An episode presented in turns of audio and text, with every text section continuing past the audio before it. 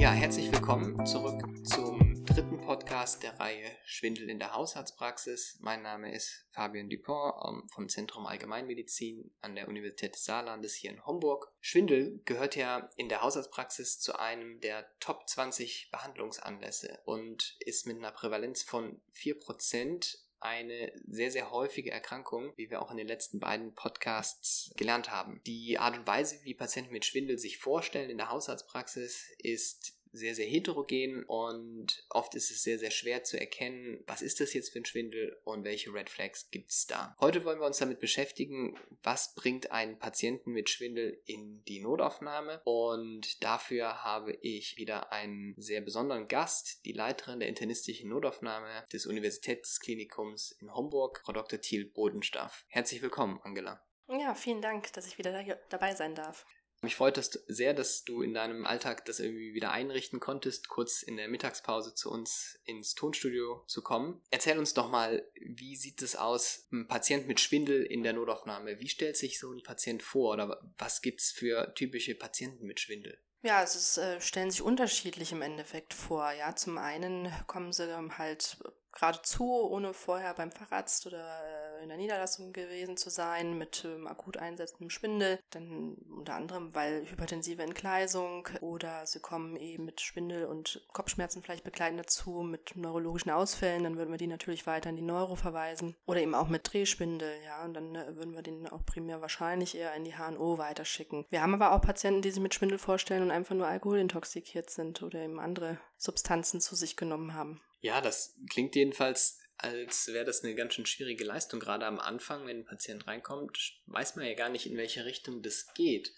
Wie macht ihr das mit dieser Triage von Schwindel und welche Rolle spielt dabei der Hausarzt? Idealerweise kann der Hausarzt ja jemanden einweisen als internistisch oder neurologisch. Hilft es? Das hilft definitiv, natürlich, klar. Ansonsten bei der Triage ist ja so, dass äh, bei uns eben eine speziell geschulte Pflegekraft die Ersteinschätzung vornimmt. Mitunter, wie lange besteht die Symptomatik schon, äh, nimmt auch die Vitalparameter ab. Da kann man ja auch schon viel herleiten. Ja, ist er vielleicht hypertensiv oder hypoton? Ist er Pradikat äh, oder auch Tarikat? Ja, kann das vielleicht auch ein Trigger oder ein Auslöser sein? Und dann geht es eigentlich schon über zur Arztanamnese, der dann eben nochmal weiter spezifiziert, welche Art von Schwindel es sein könnte. Da sprichst du ja wieder viele auch internistische Erkrankungen an, die auch mit Schwindel einhergehen können. Du als Internistin, was gehört denn für dich zu einer Anfangsuntersuchung und für Diagnostik bei einem Patienten, der sich mit Schwindel angemeldet hat? Ein paar hast du ja schon genannt, aber was gehört für dich standardisiert dazu, wenn zu dir ein Assistenzarzt kommt und sagt, was mache ich denn bei einem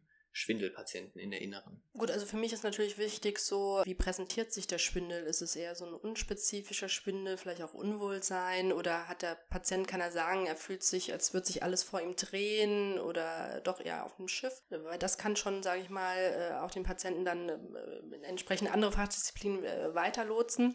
Ansonsten ist natürlich klar, bis auf die Vitalparameter sollte ein EKG dann mit dazu, um zu sehen, ob dort irgendwelche Herzrhythmusstörungen äh, auffallen. Ja, und äh, auch im Rahmen der Auskultation ist da vielleicht ein Systolikum, hat er vielleicht eine Organklappenstenose und präsentiert sich jetzt erstmal mit Schwindel bei uns. Also das sollte sicherlich mit dazugehören. Mhm. Jetzt bist du ja natürlich von der Versorgungskette ganz am Ende in dem, im Haus eines Maximalversorgers. Und Schwindel ist ja ein sehr unspezifisch, schwer greifbares Krankheitsbild eigentlich. Was sind denn so Faktoren, wo du sagst, oh, das ist jetzt ein Patient, der gehört wirklich in die Notaufnahme? Und demgegenüber natürlich, was sind jetzt so Punkte bei Schwindel, wo man sagt, hm, da hat man vielleicht ein bisschen mehr Zeit, um das auch abzuklären? Also akut einsetzender Schwindel, ähm plus neurologische Ausfallsymptomatik definitiv Notaufnahme, ja, definitiv weitere Abklärung Richtung Schlaganfall, hypertensive Entgleisung, also wenn das der Auslöser ist äh, eines Schwindels, kommt es eben natürlich darauf an, äh, wie hoch ist der Blutdruck, äh, lässt er sich gut senken oder eben nicht und äh, klar, wenn es natürlich äh, über 200 und persistiert, trotz Medikationen im Vorfeld, dann definitiv auch in die Notaufnahme, dass man da eben weiterschaut, gegebenenfalls dann auch kontinuierlich erstmal eine Blutdrucksenkung macht und da eben auch ähm, Endorganschäden ausschließen. Ja. Jetzt hast du ja schon angesprochen, wenn der Hausarzt jetzt in seiner neurologischen Untersuchung Hinweise auf einen Schlaganfall findet, und wir sprechen ja in unserem nächsten Podcast auch nochmal mit einem Neurologen, was es da für Tricks und Tipps von einem Fachmann gibt, wie man das vielleicht gut erkennen kann, ob ein Schwindel zentral ist oder peripher. Und auf der anderen Seite hast du ja jetzt ein internistisches Krankheitsbild, zum Beispiel den Bluthochdruck, das ja super häufig auch in der Notaufnahme vorkommt.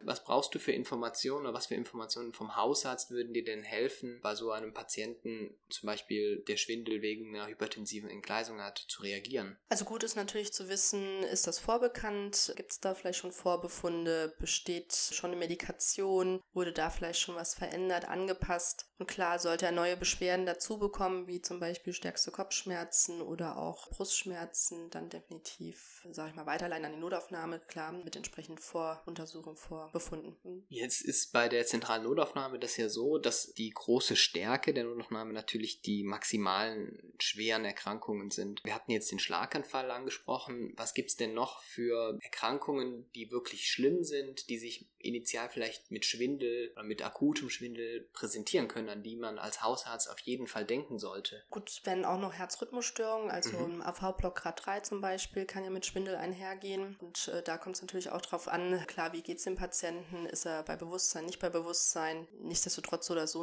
eine Krankenhauseinweisung, um eben weiter abzuklären. Braucht er vielleicht einen Passagier, einen Schrittmacher. Das heißt, euch hilft so ein bisschen äh, gerade bei der Ersteinschätzung einmal, was ist das für ein Schwindel? Ist es ein akut eingesetzter Schwindel mit neurologischen Symptomen? Dann geht es eher in die Richtung Neurologie, Ausschluss, Schlaganfall, Ausschluss Blutung. Und dann gibt es Schwindel plus andere kreislaufrelevante Probleme, sei es Bluthochdruck, sei es Pulsfrequenz, sei es Sättigung. Und dann würde man in Richtung internistische Erkrankungen mhm, weitersuchen. Genau, ja. mhm. Und dann gibt es wahrscheinlich den typischen Lagerungsschwindel, ja, den man meistens in der Anamnese ja wahrscheinlich erkennt. Und dann würdet ihr das an die Kollegen der HNO, der HNO weiterleiten, genau, dass die entweder dann Lagerungsmanöver machen oder natürlich gibt ja auch einen akuten vestibulares Ausfall, hatte ich selber auch mal, sehr unangenehm, äh, ja. nicht schön. ähm, da dreht sich wirklich alles vor einem und ich glaube, das kann man anamnestisch auch ganz gut herausfinden filtern.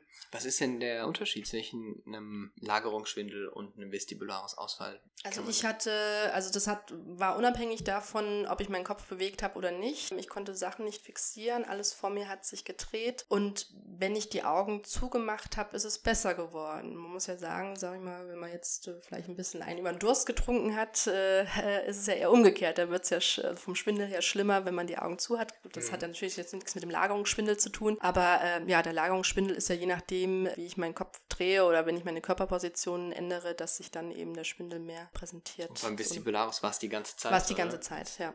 Mhm. Wow. Und damit bist du dann auch wahrscheinlich als Internistin in die Notaufnahme gegangen. Genau, also beziehungsweise es war noch während dem Studium und meine Mitbewohnerin, ihre Mutter ist Hausärztin, die haben wir dann angerufen und praktisch eine Telefonvisite gemacht und die hatte das dann so eingeschätzt, dass wir doch in die HNO sollten und da bin ich dann cool. aufgeschlagen, genau. Ja, super. Vielen Dank für dieses auch persönliche Beispiel, wie es laufen kann. Gibt es was, Angela, wo du sagst, ähm, das möchte ich gerne jungen, angehenden Allgemeinmedizinern oder Allgemeinmedizinerinnen mit auf den Weg geben, wenn sie Schwindelpatienten vor sich haben? Also wie immer wichtig ist wirklich die Anamnese, klar. Natürlich auch, äh, wie lange das Ganze besteht. Hat derjenige neurologische Ausfallerscheinungen? Ja, nein. Gibt es vielleicht Sachen, die man äh, zu, zu, Hause, würde ich schon sagen, in der ähm, Hausarztpraxis gut erledigen kann. Ähm, ist ja auch oft zu Hause, wenn man im Hausbesuch ist zum Beispiel. Ja, genau.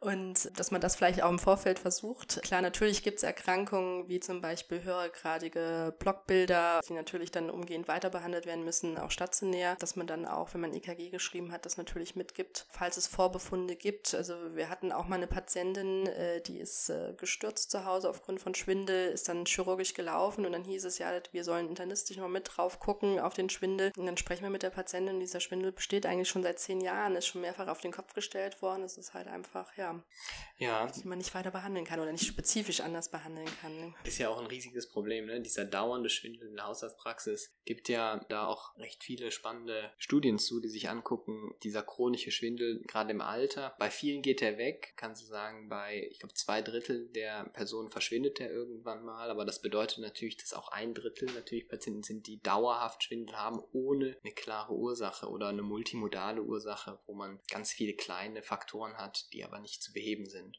Ja, super, Angela. Ich danke dir, wie auch bei den letzten Podcasts, vielen Dank für deine tollen Einblicke und dass du dir die Zeit genommen hast, in der Lehre für die Allgemeinmedizin den Studierenden mit etwas auf den Weg zu geben, wie man vielleicht sicherer mit dem Krankheitsbild Schwindel umgehen kann. Super, vielen, vielen Dank. Vielen Dank auch. Ja.